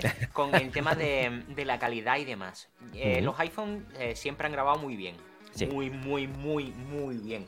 Sobre todo si sabes ciertas cositas, tienes ciertos conceptos en mente em, y sabes utilizar bien la cámara. realmente es igual que todo. Si tú coges una. Yo me, he encontrado con usuarios que se han gastado 6.000 euros en una cámara y con perdón de la expresión, los vídeos que hacen son una mierda. ¿Pero por qué? Porque no saben utilizarla. entonces, eso hay que tenerlo muy en cuenta. Ahora bien, eh el grabar vídeo con un móvil, el problema para mí al menos que había, aparte de que hay que saber bien, sobre todo, controlar la, luz, era que tanto el iPhone como todos los móviles de hoy en día le metían una capa por encima de sobrenitidez como para llamar más la atención de la gente, que a mí personalmente, pues mira, no me gustaba. ¿no? Y me sigue sin agradar del todo. Entiendo que la gente normalmente no está tan colgada como yo, no, no está con esa tarita tan fuerte. Yo creo que aquí, los cabemos tenemos la misma todos, y muchas más. entonces, ¿cuál es la movida? Con este móvil, mira, el que diga que no, yo sé que, aquí me vais a defender porque os mola eh, lo que hace Apple. Yo intento ser el usuario más neutro posible, eh, aunque me guste mucho hablar de Apple y me guste mucho la marca. Pero el que diga que lo que Apple ha metido aquí a nivel de vídeo no es una revolución para los móviles porque cambia mucho todo. Eh, que no sabe muy bien el tema de grabación de vídeo, no sabe demasiado. Aquí lo que han implementado, más allá de que si el por 5, que si la mejora de las cámaras tal, es no solamente el ProRes, porque el ProRes lleva disponible desde los iPhone 13 Pro y 13 Pro Max, sino el poder grabar utilizando una curva logarítmica. Y esa curva logarítmica, que es ese típico vídeo grisáceo que hemos visto todo el mundo en internet, de está todo grisáceo y de repente ¡juá! Eh, todo a color de cine, perfecto. Sí. Eso hace que en el iPhone se quite la capa de, de sobrenitidez y dé un feeling mucho más parecido al de una cámara normal. ¿Hay diferencias todavía? Sí, pero si sabes tocar las ciertas cositas que hay que tener en cuenta, yo por ejemplo, el, el último vídeo, no, el penúltimo vídeo que publiqué en FrameRate eh, hablaba de esto del ProRes, del ProRes Law y demás. Sí. Y bueno, nada, me empiezo a enrollar en el vídeo, tal, pongo imágenes, pongo muestras, explico el porqué, no sé qué, no sé cuánto. Y lo que no digo hasta el final, digo algo así como, va a sustituir, además tengo aquí la cámara en la mano, digo, va, va a sustituir, además precisamente era esta, eh, ¿esto a mi cámara profesional? Digo, no, pero probablemente lo que sí me va a ayudar es a tener una segunda cámara con la que puedo grabar perfectamente y con la que a lo mejor, y estaba ya grabando con esta cámara, y con la que a lo mejor no te das ni cuenta de si estoy grabando con una cámara o con un teléfono móvil. Y enfoco al iPhone y además estaba grabando por detrás con la otra cámara y se ve como llevo treinta y tantos minutos grabado. Y ese vídeo está entero grabado, bueno, entero la parte hablada, eh, Sí. y muchos de los recursos con el iPhone. Y eso, para mí, ha sido un cambio bastante importante. Luego también el tema del por 5 también me ha, me ha gustado mucho porque diferentes cosas, de Bueno. que da un feeling más profesional, pero bueno. Y poder Acabas de hacerme súper feliz de que me hayan endeudado para comprármelo. que lo sepas. Y otra cosa también-. Espera, José, perdona, ¿eh? Una- Dale, una dale, cosa. dale, dale. ¿Alguna, ¿Alguna vez dentro de, de tus vídeos de contenido has podido comparar, por ejemplo, la grabación de una cámara Sony respecto a un iPhone, respecto a la calidad de vídeo que te puede hacer una cámara profesional que, es- que utilizaban, bueno, también a la hora también de hacer fotografía, ¿no? También los, los periodistas que, que los ves ahí con unas cámaras así que son a nivel más profesional o grabación de vídeo, por ejemplo, Sí, sí, sí. a nivel de comparación entre los dos, tú, ah, por ejemplo, para hacer tu contenido, ¿tú utilizarías los dos o solo uno de ellos? Yo utilizo los dos y sobre todo ahora con el 15 Pro, bueno, en mi caso el 15 Pro Max. Em, yo utilizo los dos, pero entiendo que mucha gente podría dedicarse solamente a crear contenido con el iPhone ahora y tener bastante calidad teniendo en cuenta ciertas cosas y ciertas concesiones que hay que hacer o que nos, obliga a hacer el poder grabar en este, en este formato.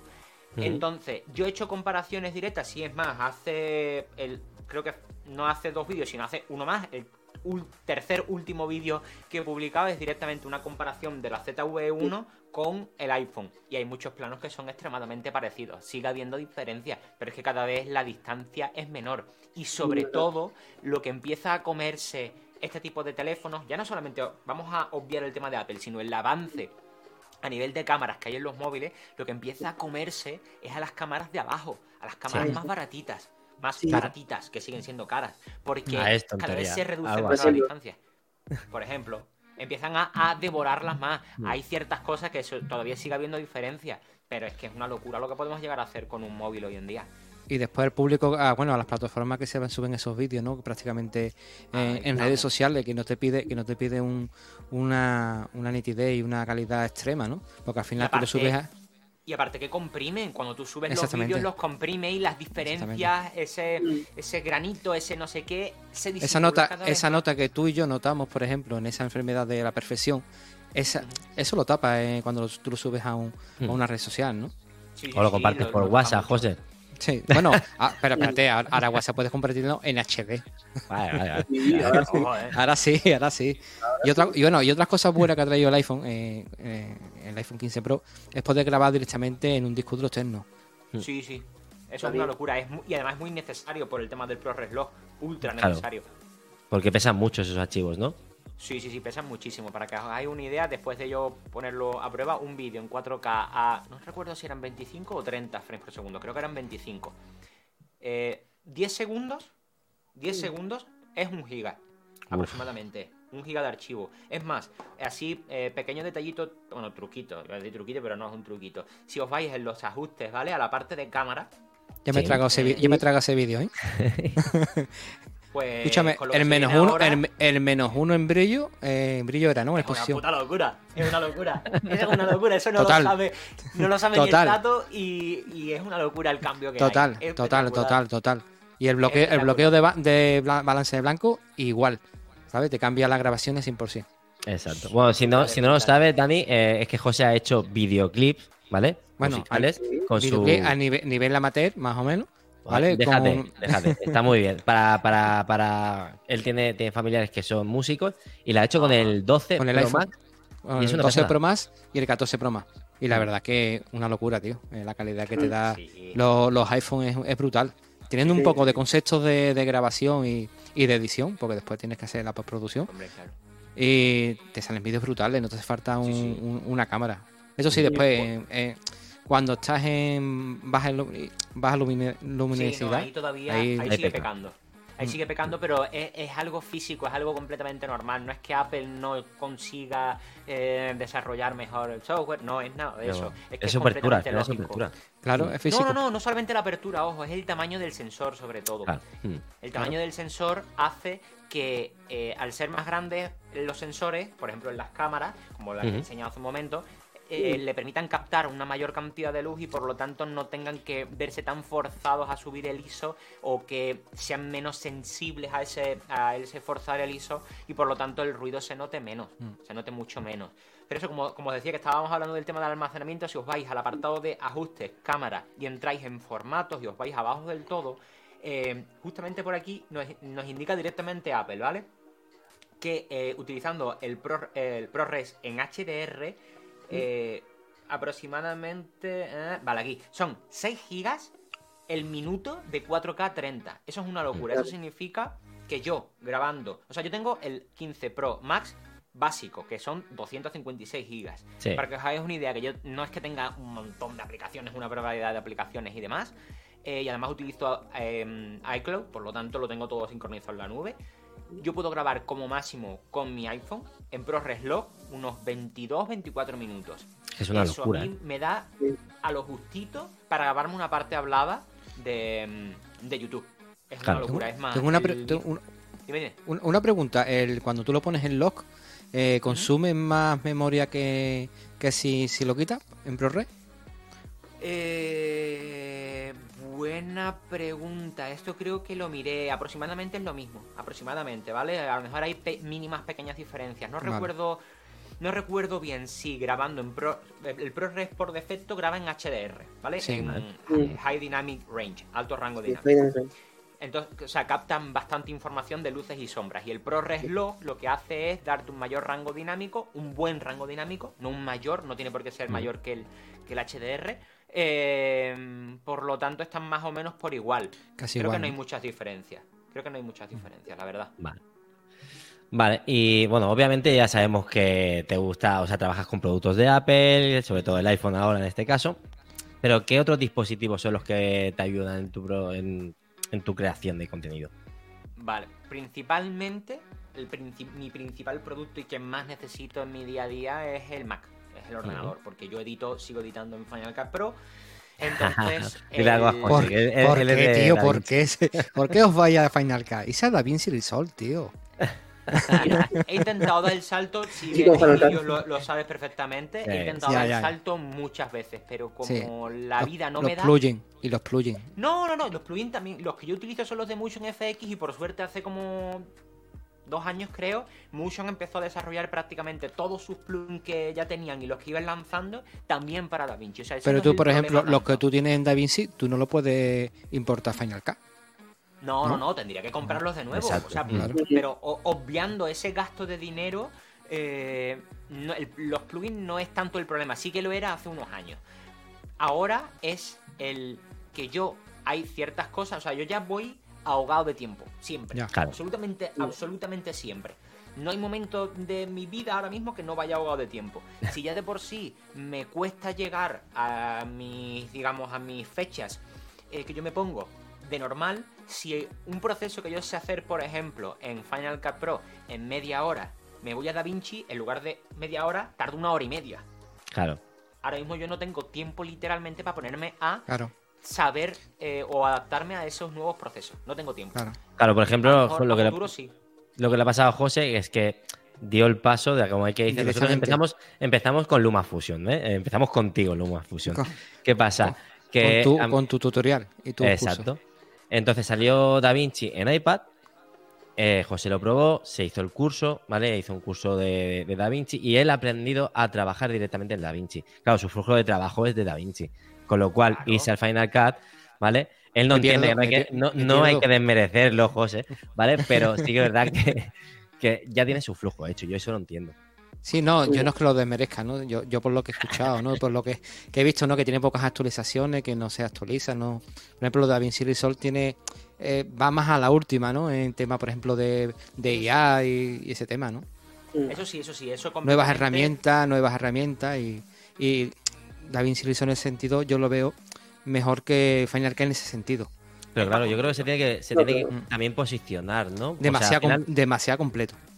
Yo creo que al final lo que busca Da Vinci es sacar tanta cantidad de cosas para al final que atraer también a, a- a un público más grande. Al final el tema de creación de contenido en internet eh, lo domina como el que dice Apple con su Final Cut.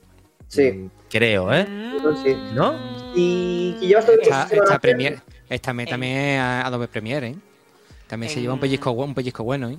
En habla inglesa, sí, en habla inglesa hay mucho más porcentaje de usuarios, de creadores de contenido que utilizan Final Cut Pro. Porque además, em, sobre todo en América, se Sí. lleva muchísimo, igual que se ve muchísimo Tesla, se ve muchísimas más personas que tienen un iPhone y por ende lo más probable es que tengan más productos de Apple, Claro. como por ejemplo Ahí está. entonces, ahí sí que eh, se lleva muchísimo los creadores de contenido el utilizar Final Cut Pro. Porque además es que es el programa ideal para creadores de contenido. Ideal. Sí. Es que no, Y el mejor optimizado para, para los Mac. y el mejor optimizado Sí. para los Mac, que eso, a eso es a lo que iba ahora a, a contarte, que a lo mejor te pongo los dientes largos.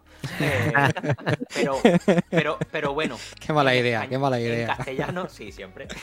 En castellano se lleva, pero no se lleva tanto, porque Claro. el principal problema es que tiene un punto de entrada alto. Un punto de entrada en el que alguien se tiene que gastar mínimo, mínimo, mil y pico euros en un ordenador de Apple. Claro. Así que en, Y- que después- es lo mismo. El Final Cut, Y después Final Cut. Sí, Final Cut sí, es- además es Final pago Cut, único. exactamente. DaVinci Ah, Resolve Es es gratis. gratuito. Sí. Gratis hasta que quieres ciertas cosas, pero sí es gratis. Es completamente lógico. O eso, o utilizar iMovie. O sea, es lo que, que te da Apple. O sea, cuando tú te das el, el producto de la compañía, empiezas por iMovie. Si no te quieres Sí, gastarte pues, el ya. dineral que tienes, pues. Ya que estamos hablando de herramientas de editores de vídeo, te voy a, te voy a hacer Venga, una, venga, te voy a hacer una pregunta. ¿Qué te parece Final Cut para el iPad? ¿Cómo le gusta parece... Que me encanta, lo que más me, ¿tú sabes lo que más me gusta de Final Cut para el iPad? Su A aplicación de, de cámara. Es la que le faltaría al iPhone 15 Pro. Me ha dado en el pecho. Eh, a ver, a ver, a eh, eh, vayamos por parte, como diría Jack el Destripador. Eh, Final Cut Pro para el iPad. ¿Me parece una buena herramienta? Mira, sí. Para edición Sí. básica, me parece una buena herramienta. Hmm. El problema es un poquito como lo que decía de, de los Mac y de Final Cut Pro. El problema es que es algo extremadamente específico y que se acaba rompiendo por su propio peso. Sí. ¿Por qué? Porque el problema es que actualmente al menos, para poder utilizar Final Cut Pro en el iPad, estás obligado a, a tener un iPad de más, de más de 1000 euros. O de 900, creo, 800 Sí. euros. Un iPad Pro. Un, E- un, E- un M1. Claro, un, un Sí, iPad con el con M1. M1. sí. O sea, Bueno, el ahí tienes también puedes, ¿no? No, No, todavía no. No. Está, ¿No? Hasta que- iPad Pro, creo, ¿eh? Hasta que no llegue M- con M1 no. O con El M2. M1. Vale. Sí. Que por cierto se, rumoreaba para estos días, pero por Sí. lo visto Ah, todavía. Ha sí. no. salido, eh, ha salido el Apple Pencil. Efectivamente. Eh, que no es ni el, el del medio, diría yo. Ahí está. Entonces, eh, el problema es que ese punto de entrada es muy alto. Luego dices, bueno, vale, tiene- tengo ya el iPad, ¿ok?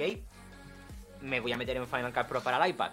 Tienes que pasar por caja. Es, un pro- es una aplicación por suscripción. Sin embargo, DaVinci, si no recuerdo mal, o al menos al principio lo era así, también es gratuito, tiene una parte gratuita y una Sí. parte de pago. En, 100, en eu- el 100 iPad. euros 100 euros la de pago. Un pago único. Ahí está. Eh, por cierto, ¿me veis bien y tal? Porque se me ha quedado Sí. congelada la imagen. Sí, Se Sí, te sí, ve sí. bien. sí, Se bien. ve bien, se ve bien. Y, se oye también. Vale, bueno. Perfecto. Eh, entonces, eh, tiene el proceso de suscripción. Otro hachazo, otra criba con respecto al público. Sí. Ahora, ¿qué tipo de público puede tener un iPad tan caro y querer editar vídeos en Final Cut? Pues un público, si no, si no profesional, semiprofesional. Vale, el público profesional o semiprofesional va a tener ciertos conocimientos o va a querer hacer ciertas cosas con Final Cut Pro. Mm. ¿Qué es lo que pasa? En el iPad, las ediciones que se pueden hacer, al menos de momento, con, con la- con lo que tenemos, son relativamente básicas. No sé cuándo lleguen los plugins de Motion FX hasta dónde se va a poder llegar. Es que- o si Apple tiene decidido avanzarlo un poco más. Pero son Es que ten- tenem- tenemos LumaFusion, una aplicación de pago único, y para mí, para mi gusto, le da 10.000 vueltas a Final, Final Cut. Efectivamente. Eh, perdón si me veis mirando para otro lado, pero eh, me, me da bastante toque el hecho de por qué. Eh, está Las, las reacciones, ¿no? Mm. No, no, el, el por- no, no, no, no, el por qué sigue congelada la pantalla. Creo que es algo de Sidecar, Ah, pero puedo ir vale. hablando mientras que. Vale. Mientras que estoy contando esto. Entonces, ¿qué es lo que pasa? Que si el público al que va destinado este, este producto es. O sea, el que puede utilizar Final Cut Pro en el iPad es un público semiprofesional y no puede hacer de todo o, o prácticamente todo en el iPad y tiene que acabar dando al salto al ordenador, al Mac, Mm. para utilizar. Final Cut Pro ya con Claro. todas las herramientas. ¿Para qué cojones me voy a meter en Final Cut Pro para el iPad? Para cuatro Claro. tíos o cuatro tías que quieren hacer una edición simple porque son filmmakers, hacen las cuatro ediciones básicas en, en, Final- en el iPad eh, on the road, en, en- en- digamos, en En la plano calle. directo. Mm, mm. Ahí está. Y luego se van al tal. Son cuatro gatos, mira. Sí. Mm, Mm. Es que eso, entonces, es que eso no me pasa a mí cuando entré, por ejemplo, yo venía de DaVinci Resolve, de, después de Luma, y salió, iba a salir la versión de para el iPad, ¿no? Y cuando llegó la versión para el iPad de, de Final Cut, yo entré, digo, digo, esto es Final Cut para el iPad. Me pareció, eh, la verdad, eh, todo un truño de, de aplicación. Digo, esto es un iMovie eh, un poco vitaminado, un poco vitaminado, ¿no? Y la verdad que me, me defraudó en ese sentido, ¿no? Eso sí, me gustó mucho la aplicación de cámara, como te he comentado, que es la que debería Ah, tener eso es a lo que el, iPhone, el iPhone 15 Pro. es- esto me parece. Mira, Bueno, no el quiero- 15, sino cualquier iPhone. No, no, no voy a no voy a decir las palabras malsonantes que se me pasan por la cabeza, pero esto me parece de verdad de, de- de traca, de traca, de verdad. O sea, el hecho, lo tenía pendiente para un vídeo, pero lo, lo suelto aquí, mira, ya no, no puedo más. En, exclus- en exclusiva para por 4 exclusiva. Dani Splat. Sí, el, he- el hecho de que Apple me saque un codec como es tan, o sea, tan profesional, con una curva logarítmica como es el ProRes Log en el iPhone, y que no tenga yo controles de forma eh, manual de el punto de enfoque, de el balance de blancos y demás, y que tenga separado no solamente el enfoque, sino la, la exposición separada del, del punto de enfoque, pero sí que me meta en la aplicación del puñetero iPad y tenga esos controles. Vamos a ver, yo cuando vi esa aplicación digo, ¡tira, qué guay! Esto es lo que va a llegar para poder meterlo a los últimos iPhone y se va a quedar para Sí. los últimos iPhone porque ya sabemos que. Apple, Sí. digamos, suele hacer eh, este tipo de, de- Sí. de movimientos que también es lógico para eh, fomentar las ventas de los nuevos productos. Claro, Obvio, diferenciarlos. Es una empresa al final, o sea que. Efectivamente, quieren ganar dinero y es completamente lógico. Pero, tío, que no lo tenga aquí, yo digo, bueno, pues en las betas no los tenemos, cuando ya salga el iPhone para controles más profesionales, pues mira, todavía no. ¿Qué va? Esto, de verdad. Pero es que lo tienen hasta traca. aplicaciones de tercero, que, hombre, si lo tienes aplicación de tercero, Bueno, Porque tiene- las tiene esa- de tercero lo puedo entender, lo puedo entender, pero que su propia aplicación dentro de un editor de vídeo en un iPad tenga más posibilidades que esto, Sí. eso sí que no lo entiendo. eso vendrá para el próximo iPhone. No lo entiendo. Eso lo pensaba Dani en, en el anterior. pues bueno, Dani, si quieres, eh, pasamos al siguiente punto. Es algún consejo o, o mensaje que quieras compartir con nuestra audiencia, con nosotros mismos, ¿eh? para los que quieran empezar a- en este mundo de, de edición de contenido. Mm, Vale, pues mira, yo. eh, a ver, ¿cómo, ¿cómo puedo resumir todo esto y no llevarme media hora hablando? Yo ahora mismo me considero el creador de contenido. Suena, puede sonar incluso un poco egocéntrico, ¿vale? Pero el creador de contenido para creadores de contenido. Y Sí. como persona que ha pasado desde el punto cero de que no me conozcan ni en mi casa a eh, poco a poco, pues llegar a vivir de la creación de contenido, lo que puedo decir es que al principio está muy bien el hecho de eh, hacer contenido por hobby, eh, de hacer, de publicar las cosas que te gustan y demás, pero creo que la gente debería de ser también un poco realista en cuanto a cómo se plantea el hecho de la creación de contenido y si en algún momento pasa por tu cabeza que te gusta, aunque sea como algo idílico, Hmm. que te gustaría acabar viviendo de la creación de contenido, ahí es un muy buen punto para por supuesto, intentar siempre ofrecer lo mejor de lo mejor, tanto en lo que es la propia creación de contenido como en mm, cómo la haces y demás, pero es un muy buen punto para intentar hacer un cambio de chip e intentar eh, aprender sobre marketing, estrategias y demás para poder acabar viviendo de esto. Que la gente no se equivoque porque de YouTube solamente viven cuatro gatos en comparación con, con, todos los que nos dedicamos a la creación de contenido. Y si te planteas el vivir de crear contenido, primero te vas a tener que esforzar una barbaridad, igual que cuando empezaste a, crear ese contenido, a intentar aprender todo lo que hay que, saber. Hay que esforzarse una barbaridad, pero hay que plantearlo. No hay que perder la esencia de hacer las cosas que te gustan, pero hay que planteárselo como una, como una empresa, como un negocio, como tal. Y no hay que perder ese, ese foco, porque por desgracia veo, sigo viendo, yo he sido hasta hace tres años aproximadamente, más o menos, me invento tres, dos años, no me acuerdo exactamente la fecha. Yo he sido esa persona que idealizaba el hecho de, wow, yo voy a vivir de crear contenido y voy a hacer lo que me gusta y voy a ser fiel a, a solamente las cosas que me gustan. Hay ciertas cosas que hay que plantearse y que hay que hacer como si fuera una empresa. Porque es al final lo que, lo que queremos hacer. Mm. De hecho, de hecho, muchas veces José y yo hemos hablado de eso y sí, obviamente, acabamos de empezar. No tenemos una larga trayectoria, ¿no? Pero sí que es verdad que hemos decidido decir, vale, es nuestro hobby, nos gusta, pero ojo, ya empezamos a. Bueno, estamos hablando con mucha gente, te tenemos, aquí, te tenemos a ti aquí delante, hemos tenido a Pedro Andal, hemos tenido a Fran Besora, hemos tenido a mucha gente, ¿vale? Que al final, ostras, son gente relevante. Y lo que decíamos, ostras, pues ya empezamos a tener una pequeña repercusión, no mucha, pero pequeña. Y ya decidimos, ostras, pues vamos a tratarlo como una empresa, ¿verdad, José? Sí, a, tratarlo un poco más serio, ¿no? Algo más que, un hobby, ¿no? Eh, llegar a ese, punto enfermizo, como tú dices, ¿no? De perfección, ¿sabes? En, el trabajo. Y la verdad que, eso, que, el viaje que estamos dando en todos estos meses, la verdad que es muy bonito. Y sobre todo eso, ¿no? De, de poder participar con creadores de contenido como, como tú, como Dani. Y la verdad que está muy guay. Lo único que nos falta, José, a mí es podernos dar besitos en persona, pero por todo lo demás estamos viviendo algo súper Ya llegará, ya llegará, ya llegará el día. espérate, porque, hay, muchos, kilómetros de por medio, poco a poco. Poco a poco, eso lo digo también. Que algún día tendremos que hacer un, directo los, tres juntos. Sí, exacto. Víctor y yo lo tenemos más fácil porque, claro, si no, solo nos separan 50 kilómetros, 60 como mucho. Pero claro, José. Para la, siguiente mobile. ¿no? Sí, nos hemos marcado el objetivo de estar en la mobile. O sea, cuidado que la, mobile no suelen invitar tampoco mucho del tema de Apple, ¿eh?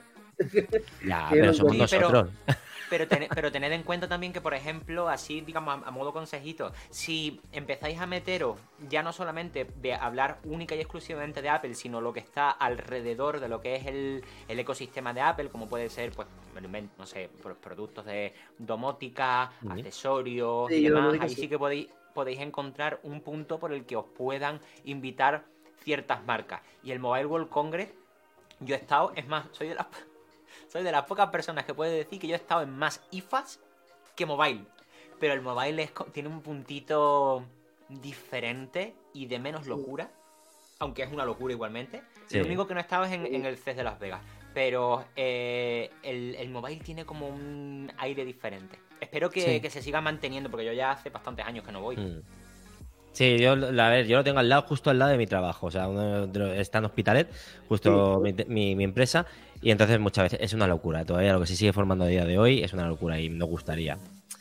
Pues bueno, Dani, eh, te hemos hecho ya un montón de preguntas. Eh, seguiríamos hablando contigo horas, pero entendemos que tu tiempo también es limitado, ¿vale? entonces. Por desgracia, sí. si quieres, mira, pasamos ya a las recomendaciones de la semana, ¿vale? Que este es el apartado que dejo que José lo lleve hacia adelante, ¿vale? Normalmente empieza él, después va Víctor, das tu recomendación y ya finalizamos eh, el episodio. ¿Te parece bien? Sí, Pues nada, José, esto ya sabes que te toca a ti. Vale, pues pasamos a las recomendaciones de la semana, al One More Scene de Apple por 4.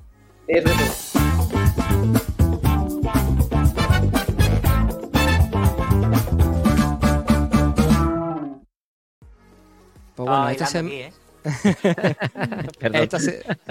esta, semana voy a recomendar una serie, ¿vale? Y una aplicación, ¿vale? La serie que voy a recomendar Es la- el nuevo spin-off de, de Wild Guildea que se llama Daryl, ¿no? Daryl Dixon. Cuenta la historia de Daryl, ¿vale? Tras su marcha en la, en la última temporada. Y Daryl desembarca en Francia, ¿no? Pero no sabe muy bien cómo ha llegado allí ni por qué motivo, ¿no? Entonces comenzaría allí un viaje a través de una Francia rota, pero resistente, con la esperanza de poder volver sano y, sa- sa- sano y salvo a, a su destino, ¿no? Allí a Estados Unidos otra vez. Y por otra parte, ¿vale? Voy a recomendar una aplicación. Esta eh, me la hizo saber Ricky Fernández, ¿vale? La vi gracias a Ricky Fernández, ¿vale? Y la aplicación que voy a recomendar se llama Alerta Cop, ¿vale? Esto es un- una aplicación, ¿vale? Que es creada por la Policía Nacional y la Guardia Civil para, para, que, para que la gente pueda avisar a la policía fácilmente si se ve en, algo, en algún momento de peligro, ¿no? O ilegal.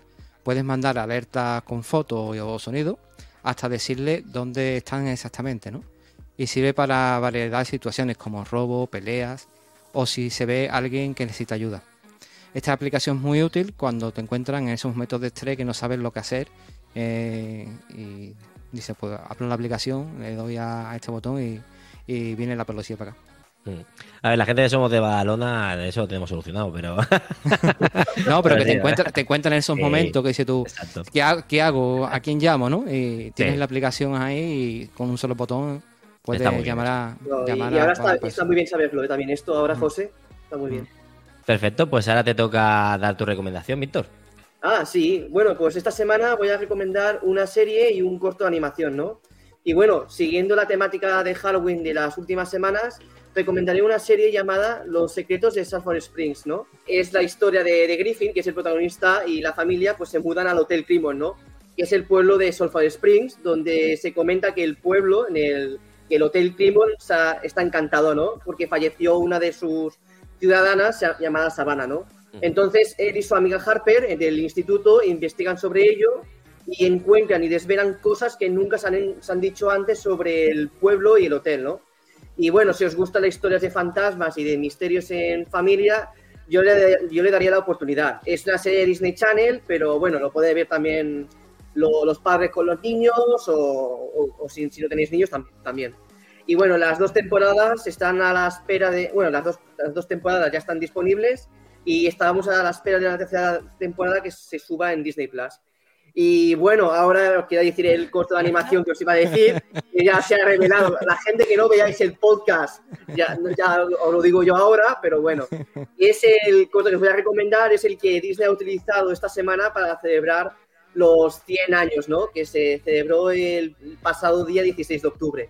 Es, el corto se llama Érase una vez un estudio, donde veréis todos los personajes que han salido en las películas de Disney y que más de uno lo, lo- lo va a reconocer porque también ha sido parte de su infancia, ¿no? Todos hemos crecido con estas películas.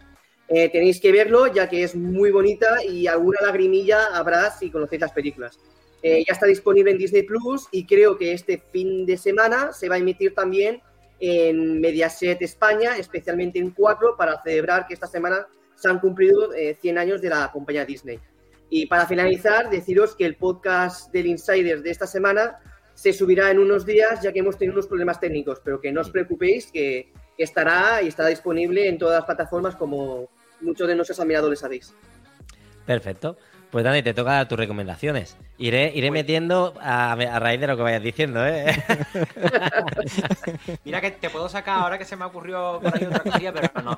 Yo, a ver, yo voy a recomendar no sea- un no poquito seas malo. un, un- un clásico, ¿vale? O sea, a aquellos que os gusten las series de hospitales y demás, tipo, pues no sé, House, Anatomía de Grey, Hospital Central, que yo es que tengo ya unos pocos de años, o sea, tengo ya 31 años, eh, voy teniendo ya solera, entonces pues conozco Hospital Central. Pero bueno, volviendo al lío, lo que quiero recomendaros es que le echéis un vistazo. Si no conocíais la serie de The Good Doctor, echarle un vistazo. Me flipa eh, muchísimo el papel que hace Freddy, Freddy Highmore. Espero no estar equivocándome con, con el nombre del actor, porque, pues, eh, digamos, representa a un doctor con. eh, tiene TEA, eh, tiene eh, tras- trastorno de. Tras- no, del tiene aspecto- autismo y- Es y autista, TEA. autista, creo que es. Autista. Exacto, exacto. Eh, y está súper súper bien. Y la última temporada me está flipando, me está encantando muchísimo y a todos los que os guste el tema de eso, de las series de hospitales y demás, no podéis ser demasiado aprensivos, importante, Mm, pero está, está muy guay, muy guay. Yo mm, me he tirado de clásicos, la verdad, en esta recomendación. Perfecto. Eh, entonces, eh, lo- aquí teníamos también a House, teníamos a Anatomía Grey, esas no las pongo, ¿no? Eh, No, no, no, no, preparado no. por si acaso, ¿eh? No, no, no, no. A ver, así, así, a modo tal, os diría que las mejores para mí, de todas las cuatro, vamos a decir, Sí. es The Good, The Good Doctor y House. House. Son series House, que si os gusta, también la he visto de pequeño. sí. si Son os gusta el, el tema de series de hospitales, son las mejores para mí. Sí. Las otras han, han envejecido ya un poquito regulinchi. Había, No, médico, Cristian, médico de ah, familia me gustó, ¿eh? Sí, claro, te, gu- te gustó cuando la viste, punto ves la hora. A ver si Eso, tienes eso. narices. Claro, había, había una que recomendó Irra de Peliano, ¿no? ¿no te acuerdas? ¿Cuál era? Era New Amsterdam, New Amsterdam. que también está Eso bien. no la he visto. Pues Está bien, te gustará. Yo creo que te gustaría. es vistacillo. Pues nada, me toca mi recomendación y esta semana, pues bueno, quiero recomendar una película que es la película de todo, eh, todo a la vez a la eh, todo a la vez en todas partes, ¿vale? Es una película que, que me gusta mucho, trata sobre el multiverso, donde, bueno, la protagonista pues se ve envuelta en, en- una pelea muy grande que ella es la que decidirá pues eh, el destino de todo el multiverso, ¿no? Y la verdad que es una película que ha ganado siete Oscars, que está nominada, bueno, uno de los, que ganó fue a mejor película y a mejor dirección. La verdad que es muy entretenida. yo la he visto en Movistar Plus. Eh, tenía muchas ganas de verla y para mí eh, el tema del multiverso me encanta y es muy recomendable. Eh, yo voy a ser muy escueto, lo voy a dejar ahí y, y ya está. pues bueno, solo nos queda, Dani, la despedida. ¿Vale? Entonces, preguntarte cómo te has sentido. Pues me ha encantado. Me he estado súper cómodo además porque... Es trampa esta pregunta, ¿eh? Porque es casi obligatoria decir que te has sentido bien, porque si no, nunca Sí, más un te invitaremos. O sea, tenemos No, no, una taza, pero- Me dijiste a Cristo que como era la tercera vez que venías, que querías la taza como del hormiguero. Escúchame, Ay. nosotros te podemos enviar una taza si quieres, ¿eh? Y además son muy, son muy chulas, ¿eh?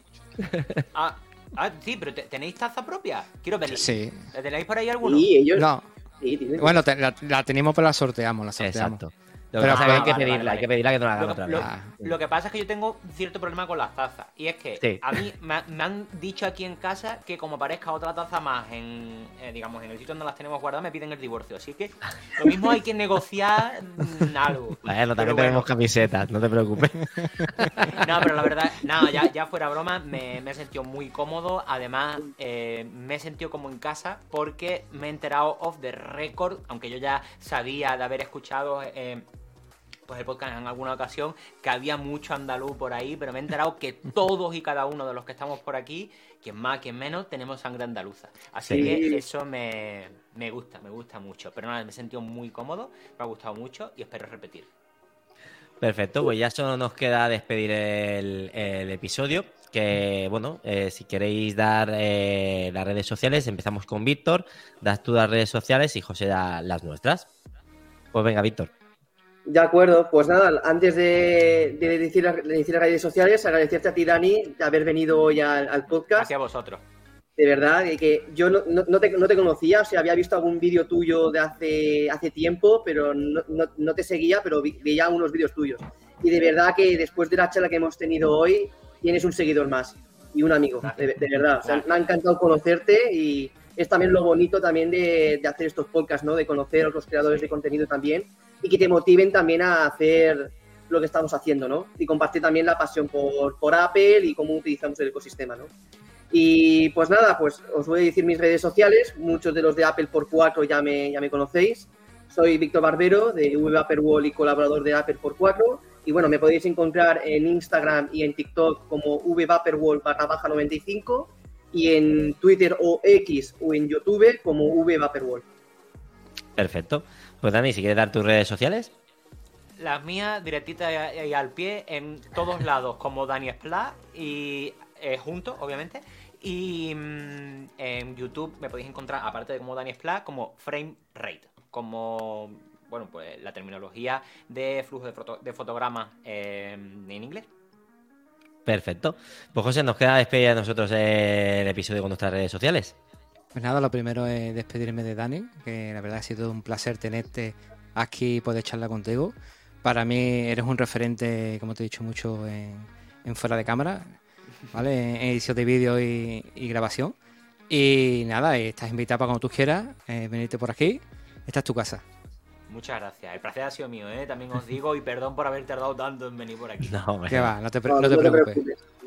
Bueno, pues las redes sociales nos podéis encontrar en Instagram como ap4 barra baja, Twitter y TikTok también como ap4 barra baja. Telegram tenemos una comunidad que podéis pasar por allí, donde podemos charlar y comentar cosillas, que se llama ap4 y YouTube como ap4. Perfecto. Pues bueno, ya me queda a mí despedirme. Eh, sobre todo recordar que tenemos eh, una newsletter también que nos la escribe Coral González. Eh, la verdad que está súper chula. Y después tenemos nuestro Insider, que esta semana pues ha retrasado por, motivos personales, pero bueno, creo que normalmente este Insider lo hace, lo hace Víctor, que es un poquito de noticias, es algo cortito y fresco. Y nada, sobre todo a ti, Dani, darte las gracias por estar aquí, que nos hacía mucha ilusión, eh, como dice José. Nosotros te seguimos casi desde el inicio, ¿vale? Porque yo me acuerdo del primer vídeo que, has mencionado, que estabas en tu habitación, ¿vale? Entonces, eh, para nosotros nos ha hecho muchísima ilusión. Y nada, todos los que nos estáis viendo y escuchando, pues muchas gracias por aguantar hasta el último minuto y nos vemos en el siguiente episodio. Muchas gracias. Adiós. Hasta luego. Chao, chao.